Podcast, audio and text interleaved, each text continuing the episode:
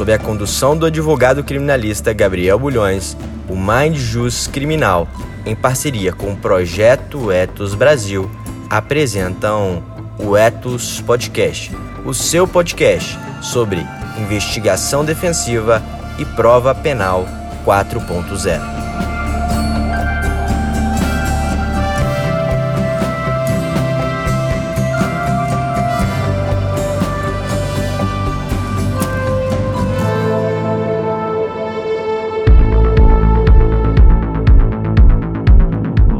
pessoal, boa noite. Um prazer estar aqui com vocês de novo. Hoje a gente não tem a apresentação do nosso querido amigo André Colares, porque ele está participando da live com o grande é, André Augusto Mendes, que também faz, faz parte aqui do nosso grupo. Então, eu vou conduzir aqui é, os trabalhos. Thompson, para mim, além de um amigo, né, é a maior autoridade do país em análise comportamental, é um perito aí de alto gabarito, trabalha com a gente na rede, já tive várias experiências exitosas, né, enfim, que eu conheci exatamente num curso para tentar aprender, né, questões técnicas sobre tudo isso, de é, técnicas de entrevista, técnicas de interrogatório, formas de detecção de mentira, e aí entra tudo que ele fala no discurso dele a respeito do background, né, formação do guideline da pessoa e a análise de ambiente, né, a formação da análise de conjuntura. Eu esqueci agora como é que você chama, Pontos. É, Baseline. Né? realidade, né? Monitoramento da realidade, né? Monitoramento da realidade, perfeito. Então, são chaves é, é, que são teóricas e técnicas, mas que têm uma aplicação prática muito interessante. Pessoal, eu vou pedir que quem está com o áudio ligado, por favor, é, deixe ligado só ali quando se manifestar, tá? Só para não dar microfonia, interferência.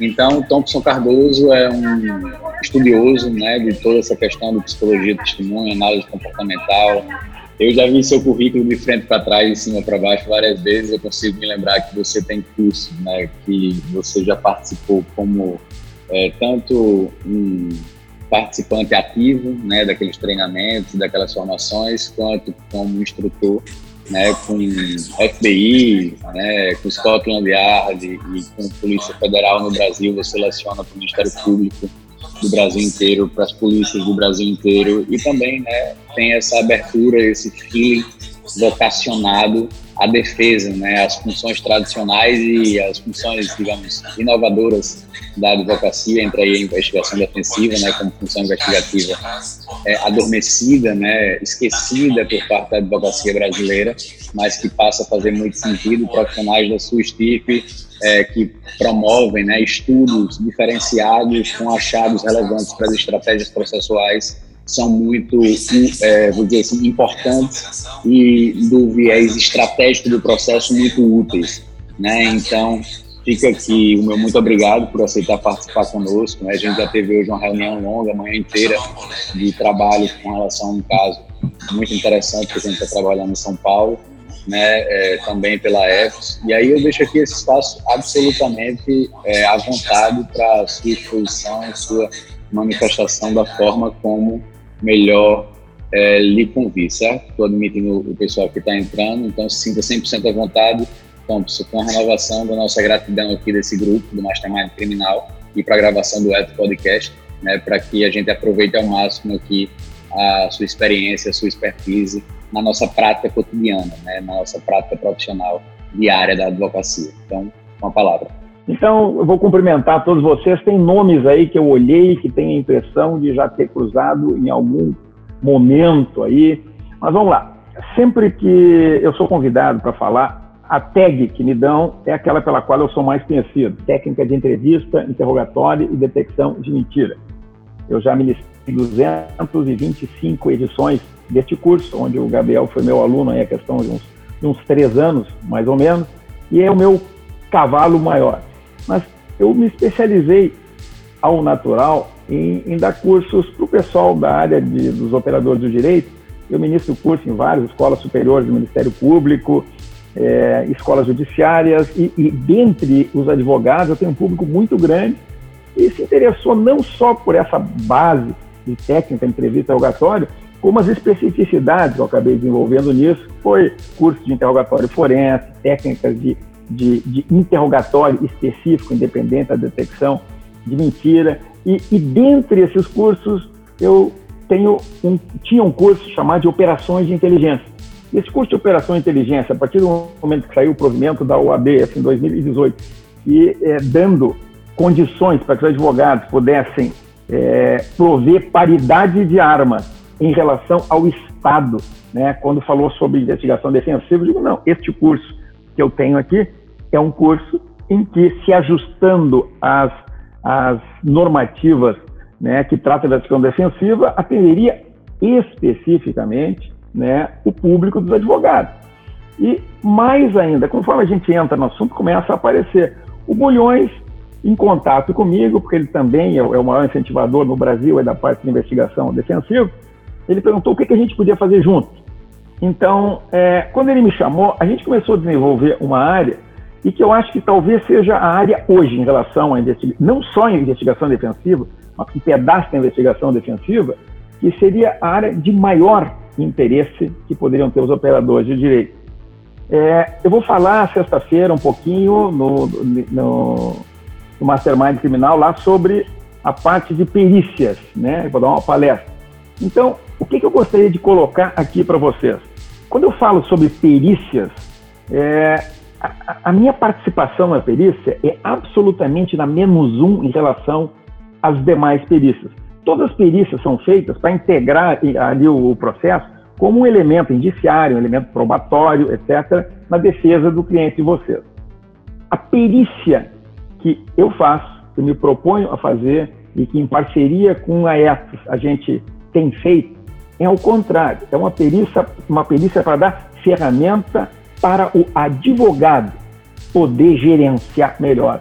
Então, o meu trabalho não é um trabalho que entra para que seja um documento a ser anexado no processo. Não, mas é um trabalho que entra para fazer com que vocês consigam produzir no trabalho de vocês antes de audiência e principalmente em audiência. Eu vou dar um exemplo para não ficar muito teórico. É, teve um, um, caso aí, com o Bulhões, em que havia uma suspeita de alguém tinha sido indiciado né, por estupro de vulnerável. A pessoa tinha sido indiciada por estupro de vulnerável e procurou um advogado esse advogado procurou o Bulhões para fazer toda a parte de investigação defensiva. Dentro dessa parte de investigação defensiva, o Bulhões ofereceu para o advogado o serviço que eu prestei para ele. Então presta atenção, porque o que eu estou fazendo aqui não é simplesmente propaganda do meu trabalho. Eu estou mostrando, estou lançando luz sobre uma ideia que vocês podem desenvolver com a minha parceria ou sem a minha parceria, com alguém que tiver expertise semelhante que vocês confiem. Mas é, o que, que acontece? O cliente de vocês, eu posso garantir que 90% das vezes ele mente para vocês quando ele vem contar o caso. E a mentira não é uma mentira só com o que a pessoa inventa. A gente mente por emissão, a gente mente por omissão. Sempre que eu omitir alguma coisa para fazer com que um terceiro entenda a situação de forma diferente da realidade, eu estou mentindo. Então, a maioria dos clientes, quando vai falar com advogado, principalmente o advogado criminalista, ele, se, ele quer se proteger. Então ele fala só aquilo que ele acha, no entender dele, que o advogado precisa saber. E assim, ó, o sujeito tem que ser muito bom para tentar avançar nessa linha de defesa. Eu vou dar uma ideia neste caso específico, onde eu entrevistei hoje o sujeito e o advogado, falei com o advogado, não, Thompson, eu tenho convicção que ele está dizendo a verdade, ele não fez nada. Ok, entrevistei né, o sujeito e depois entrevistei a esposa do sujeito. E o que, que eu fiz com a técnica de entrevista né, adequada para produzir informações? Eu consegui identificar toda a realidade, eu tinha lido o processo, toda a realidade, tudo o que aconteceu. E esse sujeito, dificilmente nós vamos conseguir fazer com que ele admita que está mentindo, por mais que ele seja exposto, porque ele ficou, por exemplo, num dilema. Se ele assumir que fez, ele rompe, a família toda rompe com ele. Então, ele, esse sujeito talvez é, é, possa optar por pegar alguns anos de cadeia para não admitir para a família o que fez. É uma situação. Agora, em outras situações, se consegue o que eu consegui com a esposa dele. Que ela reconhecesse que estava mentindo, porque eu disse que não teria como ajudar eles, em hipótese alguma, se ela não me dissesse a verdade. Porque se o promotor de justiça ou o juiz interrogatório fizesse, às vezes, do que eu fiz, conversando tranquilamente, tomando chimarrão aqui na internet, eles iam ficar muito expostos. E eu consegui passar para o advogado um outro panorama. De, olha, o panorama é este, esta é a situação. Agora, como é que eu cheguei a essa conclusão? Através da ferramenta que o Gabriel falou, que é uma das ferramentas né, que a gente aborda, que é o monitoramento da realidade. Tem coisas que a gente vai, conversa e checa. E, às vezes, o advogado, focado no mérito, não consegue enxergar. Então, este tipo de coisa, ele integra, né, é, é, é, algo integrante da, da investigação defensiva e que abre de uma forma fantástica um leque de produtividade para o operador do direito. E isto é algo que vai ser pago não por vocês, isso é algo, quando for demandado, vai ser pago pelo cliente. Mas a partir do momento em que o cliente sabe e que, ele que o advogado sabe que vai conseguir essa produtividade e vende essa ideia, é um troço fantástico. Eu vou dar um, um exemplo ao contrário. Eu uso muito o termo na menos um, porque é importante, pessoal que não me conhece, eu não sou operador do direito, eu sou engenheiro civil. E daí vocês vão dizer o que, que o Gabriel fez em trazer um engenheiro civil para conversar conosco né, sobre interrogatório, detecção de mentira, que fria, será que eles se enganaram, botaram numa fria aqui? Não, a minha expertise é análise comportamental. Eu dou aula na Escola Superior do Ministério Público, na Escola Judiciária, eu dou palestra na, na, na ESA do Rio Grande do Sul, é, eu, eu, dou aula para a CGU, para a Procuradoria, quer dizer, todo operador de direito, mas no que? Nessa expertise de análise comportamental. Fazer só uma observação. Fala. Eu sempre faço questão de falar isso, quando eu tô, é, seja no, no, processo penal em geral, dando aula sobre provas e entra no assunto de prova testemunhal, seja na hora que eu estou falando sobre investigação defensiva, na inquirição de testemunhas durante a investigação defensiva, enfim. É, a prova testemunhal é responsável no Brasil por cerca de 80% das condenações, em exclusividade. 8 em 10 condenações no Brasil são é, baseadas em provas exclusivamente testemunhais. Então, isso aí dá a ideia da dimensão e importância do tema, né? seja no interrogatório, nas testemunhas de defesa, testemunhas de acusação e até é, relacionado aos atores do processo. Era só essa observação. Então, assim, ó, como este encontro aqui, o, o, Gabriel sabe, foi uma coisa assim, marcada e daqui a pouco eu me confundi qual seria o tema, o tema seria um, o tema seria outro. Eu estou falando assim de uma, de uma forma de clínica geral, é, é, interrelacionando, fazendo a interface que tem, porque a abordagem é multidisciplinar, mas ao mesmo tempo que ela é multidisciplinar, é multidisciplinar pelos pontos em que toca. Mas ela tem uma coisa só, central, que é análise comportamental. Isso, pessoal, é o futuro do trabalho de vocês, é o futuro da advocacia. Trabalhar no mérito é alguma coisa assim que só no mérito vai ficar para trás. Vocês precisam trabalhar, porque é, numa audiência, é, fazer uma abordagem assim, é, a sentença dada num processo, ela é dada da mesma forma que a, a, as provas, 80% das testemunhais, eu posso dizer que 90% das vezes que o juiz dá a sentença, ele dá baseado no que acontece na audiência, e não no que tem no processo. Porque não é por uma questão de leniência, mas por uma questão de tempo. O juiz não tem como estudar um processo que não seja midiático, ele não tem como estudar um processo. É, é, é, é o analista que faz aquilo ali, é o assessor que faz que dá um resumo para ele, ele entra na reunião e vocês enxergam isso. Vocês entram na reunião, vocês enxergam o juiz folhando ali o processo. Ele está querendo dar uma revisada depois de o relatório. Ele não teve tempo. O que, que ele faz? Ele usa a expertise dele para fazer que se produzam na, durante a audiência dele comportamentos, informações tais que ele possa né, é, a sentença mais adiante. Tem um livro aí, é, Toda Verdade sobre a, sobre a Desonestidade, que tem um parágrafo lá que eu, eu digo, isso aqui é o que acontece. A gente costuma, é, quando a gente forma convicção por alguma coisa, a gente começa a buscar arrazoamentos para justificar aquilo. A gente não forma convicção porque a gente conseguiu um monte de arrazoamento e formou aquela convicção. A gente forma a convicção. E quando forma a convicção, a gente começa a pincelar as razões para justificar o que nós estamos fazendo. Isso é o que o juiz faz numa audiência. E assim, ó, é, uma vez eu tive um, um juiz como aluno meu, até brinquei com ele, né, liguei para ele antes, digo, Wolf, tu não leva mal, mas é a primeira vez que no curso meu de interrogatório forense eu, eu, vou ter o inimigo, né? E é curso online, nesse mesmo plataforma do Zoom.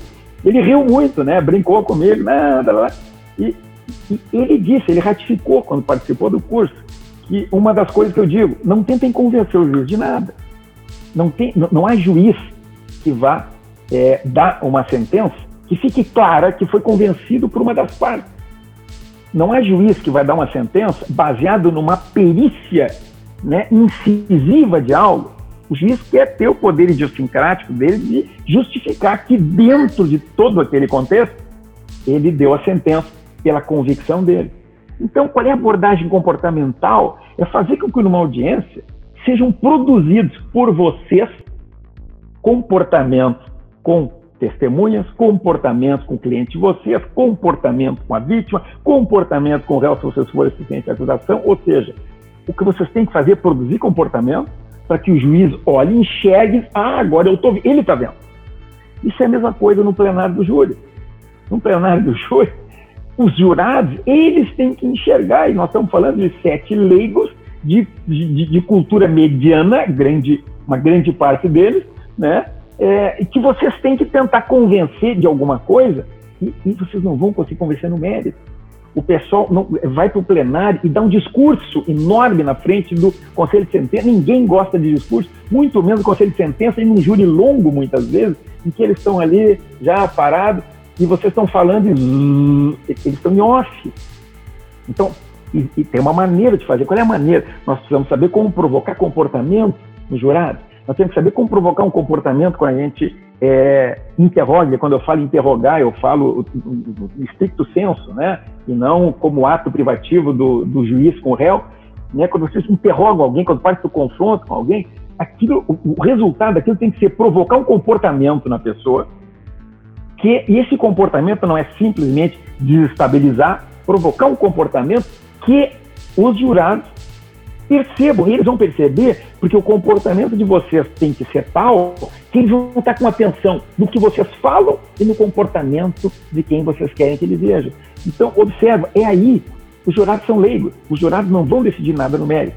E o juiz que vai decidir no mérito, ele não vai decidir pelo que tem no processo. O que tem no processo ele vai utilizar para pensar e para depois prolotar a sentença, e muitas vezes deixando espaço para nulidades absolutas porque ele não leu todo o processo e tem coisas no processo que, como ele não leu e formou uma convicção e se baseou em pinceladas, ele pode deixar um espaço para vocês se estudarem o processo para achar até uma nulidade absoluta.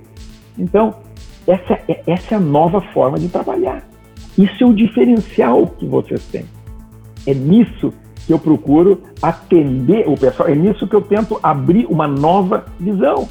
Eu vivo disso, eu vivo de ministrar cursos, eu sempre ministrava cursos presenciais e, e, e, pelo Zoom. Hoje os presenciais estão há algum tempo parados, eu ministro o curso aqui pelo Zoom. Mas eh, a ideia não é simplesmente vir aqui e vender o meu trabalho ou vender minha parceria com a ETA, quando se faz a investigação defensiva e dentro da investigação defensiva tem essa peça. Hoje, por exemplo, o que, que eu disse? Digo, olha, a linha de defesa agora precisa ser assim, ó, não vai ter como provar, não vai ter como provar que esse sujeito não cometeu isso. Mas tem como gerar a dúvida suficiente para que ele não seja condenado. E para isso, nós temos que dividir o foco. E para nós dividir o foco, nós temos que trazer o foco de quem cometeu isso aqui, porque eu vou dizer assim, o relato da criança, ele não deixa nenhuma dúvida de que a criança viveu aquilo ali. A criança viveu aquilo ali. O que tem que dizer, bom, se não tem nenhuma dúvida que a criança viveu aquilo ali, o que tem que dizer é que a criança viveu aquilo ali, mas não com aquele autor, com outro. E criança, naquela idade, orientado pela mãe, com interesses pessoais. Quer dizer, algo que é possível de ser feito ali. Mas, para isso, o que, que eu disse? Digo, Gabriel, vocês vão ter que tirar informações e tentar achar tudo o que possa comprometer a credibilidade do, da nova direção do foco até porque é, é possível que ali tenha começado isso e que a criança tenha um comportamento, é, digamos assim, é, sexualizado em função do que acontecia lá no outro lugar e que depois possa ter se refletido lá. Então, observa, e daí, o que, que vão fazer o trabalho, Gabriel? A ETA vai fazer o trabalho de investigação defensiva de levantar as informações. Só que assim, não adianta levantar informações, você tem que produzir com essas informações no inquérito e no processo. E aí é que está o detalhe: produzir com isso em relação ao inquérito e em relação ao processo. Como é que se produz? Com comportamento. É o comportamento de vocês com o delegado, com o escrivão, é que vai estabelecer ou não uma conexão produtiva ali via empatia. É, é, é, é, você chegar numa delegacia e serem vistos e recebidos como olha ali o doutor, manda entrar, independente de ter que molhar a mão de alguém, de ter que dar agradinho. Não, vocês vão chegar porque vocês ajudam ele. Da mesma forma, sem querer ensinar o delegado a fazer o trabalho, mas a forma de. de delegado, o que, que o senhor acha disso aqui? Agora, tem maneira de fazer isso. E tudo isso é provocar comportamento. É como chegar para o delegado assim: vocês fazem a investigação desse filho e conseguem uma informação. Digo, bom, então não preciso mais pedir isso para o delegado. Por quê? Vou pedir para o delegado a mesma coisa, sem dizer que já fez, sem induzir nada. Quando o delegado produzir aquela informação, se aquela informação for a mesma que vocês produziram, a defesa de vocês está sustentável. Se a informação dele for diferente da que vocês produziram e a dele não é sustentável, a de vocês é, vocês ganham força para derrubar aquilo ali. Então, tudo é estratégia, mas sempre levando em consideração comportamento. Essa é a mensagem básica que eu gostaria de trazer, entendeu? Para vocês aqui, e que, segundo o, o, o Bulhões, nós vamos falar com meia dúzia, e eu não sei se eu fico satisfeito ou surpreso de ver que a tela está enchendo, né? Cada vez mais aí.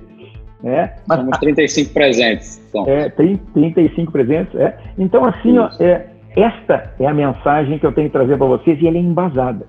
225 edições do meu curso principal, fora todos os outros cursos né, que eu ministro. Eu posso fazer uma propaganda aqui, ô, ô, ô Bulhão, dia 1 de agosto agora tem um curso específico de interrogatório. É um sábado, das 8 e meia da manhã às 5 da tarde, específico de interrogatório.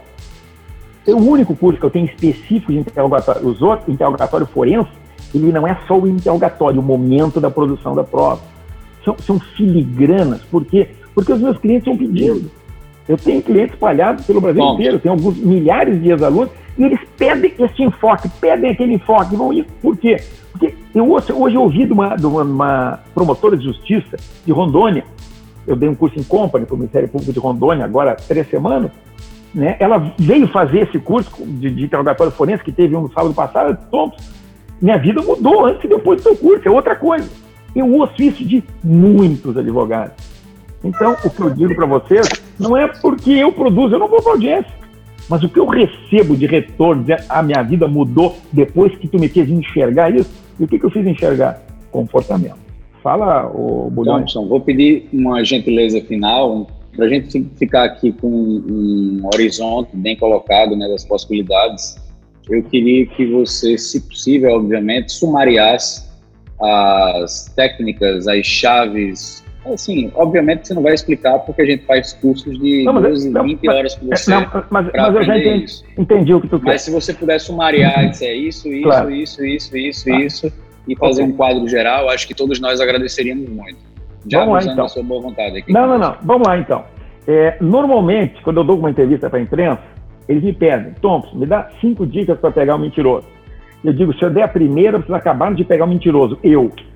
Não existe cinco dicas, não existe três dicas, não existe dez, não existe uma dica para pegar um mentiroso. Nós estamos trabalhando, agora eu vou falar um pouquinho na minha linguagem de engenheiro, que vocês todos têm capacidade de entender. Nós trabalhamos com uma matriz de informações, uma matriz de informações. Quando aquelas informações conseguem provocar achureamento de uma área daquela matriz, as coisas indicam para ali, nós temos um resultado. E como diz o Bulhões, é um curso de 24 horas, né? E que muitas vezes eu venho 24 horas e dou 28 horas, 30 de curso, porque o pessoal não quer terminar e quer pergunta, é pergunta, eu faço isso porque eu gosto. Já deu para ver que eu falo bastante disso e eu falo porque eu gosto disso aqui, o entusiasmo, né, com, com o que eu faço. Então tem muito conteúdo.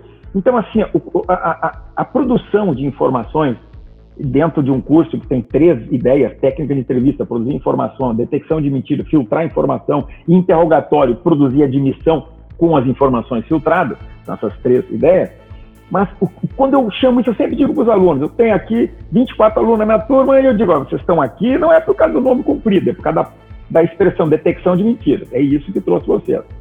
E o pessoal vai por um motivo simples, porque todos nós, todos nós sem exceção, somos muito bons em, em mentir. Detectar mentira, a gente é muito ruim. Por isso que tem que aprender. Mas em mentir, todos nós somos fantásticos. Eu divido as pessoas entre bons mentirosos, ótimos mentirosos e fantásticos mentirosos. Não tem nada abaixo disso. Então, a partir do momento em que eu digo isso, e vocês olham para mim com aquela cara, o Bolhões convida um cara que não é nem advogado e vem chamar todo mundo de mentiroso aqui porque eu não minto, quando vocês dizem eu não minto, já acabaram de mentir para vocês mesmos. A gente mente, mente o tempo inteiro. O sujeito, se algum de vocês aí é, não é profissional liberal, é, é, operador do direito independente de qualquer coisa, trabalha e tem um chefe, ou, ou, dentro no escritório de advocacia tem um chefe, o cara chega lá de manhã né, no, escritório e o chefe diz assim, bom dia, e vocês olham, bom dia até tu chegar, né? Não, tu pensa isso, fazer, mas tu não diz, tu diz bom dia. Ou seja, tu mente. A mentira é um equilibrador social que está o tempo inteiro presente. E por a gente ser muito bom em mentir, é importante a gente saber, principalmente na nossa atividade de trabalho, como é que a gente faz para enxergar uma mentira. E para enxergar uma mentira é um estudo que começa pela análise do discurso, e eu sou uma ilha no Brasil que fala que é na análise do discurso, porque se vocês quiserem pegar é, a parte de linguagem não verbal, é, vocês vão ter um monte de gente falando a respeito disso, e eu garanto, isso não funciona. Eu garanto, garanto mesmo. Semana passada, quem aluno meu do meu curso talvez muitos de vocês conheçam o Vitor Santos, Metaforando, fez o curso comigo. E, e, junto com todos os alunos, ele foi um cara que se comportou muito, muito bem, né? um cara que tem 2 milhões e meio de seguidores, num canal que fala de, de detecção de mentira por linguagem né, não verbal, ele se comportou muito bem, foi um cara muito bacana, tá? E errou muito mais que todos os outros, porque eu disse no início do curso, quem se baseia em sinais corporais vai errar. Isso tem que estar dentro de um contexto. Então, e ele entendeu e saiu satisfeitíssimo do curso. Ele até disse, minha próxima análise agora o pessoal vai estranhar, porque eu vou começar a falar de monitoramento da realidade. É isso. Então, o que, que é? é? Análise do discurso. O discurso central. Existe um manual de validade de testemunho na Europa, feito por Suécia, Alemanha e Holanda, e que diz que tem 19 critérios que um discurso deve ser avaliado para se avaliar a veracidade dele ou não. Ok. É, isso é fantástico. O resto, qualificadores os sinais não verbais são qualificadores. Eu estudo microexpressões. Microexpressões são emoções que qualquer um de nós faz como reação a um gatilho emocional proposto, como, por exemplo, apresentar uma evidência, né? confrontar alguém com algo que ela não imaginava. Ela é, é, tem um, uma janela de foco de 3 a 5 segundos em que ninguém consegue, ninguém, ninguém consegue disfarçar. A emoção está ali. Se a gente souber olhar, em vez de pegar um documento e entregar olhando para o documento, como a gente faz, a gente entregar o documento olhando no zoinho do sujeito, como a gente deve, naquela janela de foco eu vou enxergar a, real reação. Depois ele diz o que quiser, mas eu enxerguei. Não há como. Quando eu dou os cursos, o, o se lembra, não tem como ilidir isso, não há como disfarçar. Então, assim, a gente junta sinais não verbais contextualizados no discurso, emoções, a emoção é um fantástico indicador. A emoção, a leitura emocional é fantástico. E tu provoca essa emoção, tu provoca com uma alavanca psicológica que o que, é? É algo que tu tem como conhecimento de alguém que é um valor muito grande dele que mexe com o lado emocional dele. Porque é um sujeito que vai mentir, que vai se contrapor para vocês, ele vai com o racional sustentado. Mas o emocional ninguém tem como sustentar se for devidamente provocado. Vou dar um exemplo para vocês. Vocês têm uma testemunha lá que é pastor da igreja evangélica. Uma testemunha contrária, testemunha diversa. Ele não foi qualificado nos autos como pastor da igreja evangélica, mas vocês estudaram, fizeram a cartilha, vão estudar as pessoas com quem vocês vão conversar e descobrem isso. Quando chega um determinado momento, vocês fazem pergunta, tá, tá, e chega, né, e, digamos que é num tribunal do júri, e viram para o jurado e dizem, pois é, senhor jurado, ver, esse testemunho parece um daqueles pastores de igreja evangélica que vão lá para roubar o dinheiro dos fiéis, porque não diz nada que. O que, que vocês estão fazendo? Mexendo com o maior valor daquela pessoa. Ela vai reagir, ela vai perder o controle, ela, e ninguém sabe nada. O juiz não vai brigar, porque o juiz não sabe, não está qualificado. Ninguém sabe e você não sabe que ele é um pastor. Vocês compararam ele com um pastor. O que, que foi isso? Uma alavanca psicológica. Tiram o sujeito do racional, botam no emocional e qualquer um, por mais razão que tenha, se se comporta de uma forma desestabilizada emocionalmente, perde credibilidade. Então, assim, ó, é, é, todas essas áreas do comportamento, elas são estudadas dentro de um contexto, análise do discurso, análise pronominal. O uso do pronome permite que a gente enxergue uma mentira. Vocês podem ler um boletim de ocorrência e no boletim de ocorrência está resolvido. Vocês sabem tudo. Tem um caso que com o boletim de ocorrência eu olhei que está resolvido. Eu já sabia que estava resolvido só com o boletim de ocorrência da vítima. Quando a vítima falou, eu olhei isso aqui dentro do contexto. Pá, não pode como, bingo, está aqui. Por quê? Porque a gente enxerga a mentira por isso, porque tem uma variedade de, de coisas, tem uma matriz. E isso é que nem aprender a dirigir. Se eu chegar para vocês no primeiro dia da autoescola e disser, é tranquilo, é só sentar aqui agora que eu preciso regular o banco de três formas. A altura para poder enxergar, a, o afastamento em função dos pedais e da mão e, e o, o, o, o, encosto em função da mão na direção, que não pode ficar nem esticada nem muito encolhida. Aqui. E tá vendo aqueles três pedais lá, imaginando que seja um carro automático, né? Tá vendo aqueles três pedais? Bom, mas eu só tenho dois pés, eu sei, tem um que vai ter ir um pouquinho num, um pouquinho no outro, e de vez em quando tem um que vai ficar em dois ao mesmo tempo. Mas só vai poder mexer aquilo se tu puder, puder mexendo ao mesmo tempo nessa palanquinha que tem seis posições. E uma das posições, num carro tu tem que puxar para cima e no outro tu tem que empurrar, tá ok? Tá, mas tu não pode olhar para ela, tu tem que decorar, porque tu tem que olhar para frente o tempo inteiro. Para frente, que quer dizer, é não só na frente, na frente do carro que está na frente e do lado das crianças que vêm para lá. Isso se não estiver chovendo. Mas tá vendo esse espelho? Esse espelho tu olha para trás, mas tu tem que olhar para frente, tu tem que olhar para aqueles dois ali para trás também. E o cara vai embora. Se tu quer no primeiro dia de aula tudo isso, o cara vai embora. Tu nunca vou aprender a dirigir. Isso é a mesma coisa que quando eu falo de detecção de mentira. É uma quantidade muito grande de informações. Mas não tem como ver tudo isso? Tem. Quando a gente sabe o que enxergar e para onde olhar, tem. E é fantástico o universo na detecção de mentiras, que se enxerga quando tu sabe o que fazer e não quando tu fica né, lendo um livrinho do Corpo Fala, ouvindo alguém te dar um palpite, não sei o que, na internet. Não, quando, quando tu tratar isso como ciência, tu tratar isso como ciência. Se algum de vocês quiser ler um livro bom a respeito disso aí, chama-se Como Identificar um Mentiroso, David Craig. David Craig é um policial federal da Austrália que eu tive a oportunidade de conhecer pessoalmente. Eu fui a Melbourne visitar um amigo, ele mora em Brisbane, nos encontramos quase no meio ali em Sydney, bater um papo, o cara é muito bacana, ele tem a mesma, mesma linha que eu, né? Faz, ler livro não é fazer curso, então ninguém precisava fazer curso de nada, era só ler, porque a internet está cheia de coisa. Mas ajuda. Né? Se algum de vocês quiser buscar, é um ferramental bacana, está aí, está à disposição, é livro que tem em português, né? Como identificar um mentiroso. Mas não tem nada que substitua vocês sentir que dominam a ferramenta e a partir daquele momento eu digo para os meus alunos, quando vocês terminam de fazer isso, vocês agora têm uma coisa boa e uma coisa ruim. A coisa boa é que vocês vão produzir muito no trabalho. A ruim é que na vida pessoal vocês vão enxergar igual que não enxergavam antes. E daí o que, que acontece? A mentira é um equilibrador social. A partir do momento que tu chega para teu amigo, para tua esposa, para tua namorada, para tua noiva, para teu noivo, e diz que tu está enxergando ele mentir, acabou o equilíbrio social. Vai gerar conflito e não recupera mais. Né? Então, tem que saber usar isso. Porque realmente, quando o sujeito abre a janela para enxergar análise do discurso qualificada por uma série de outros indicadores, o sujeito enxerga algo que sempre esteve na frente e que ele nunca tinha visto. E que, na área da operação do direito, quando se trata de um processo ou de algo que vai acontecer no plenário do júri, faz absolutamente toda a diferença.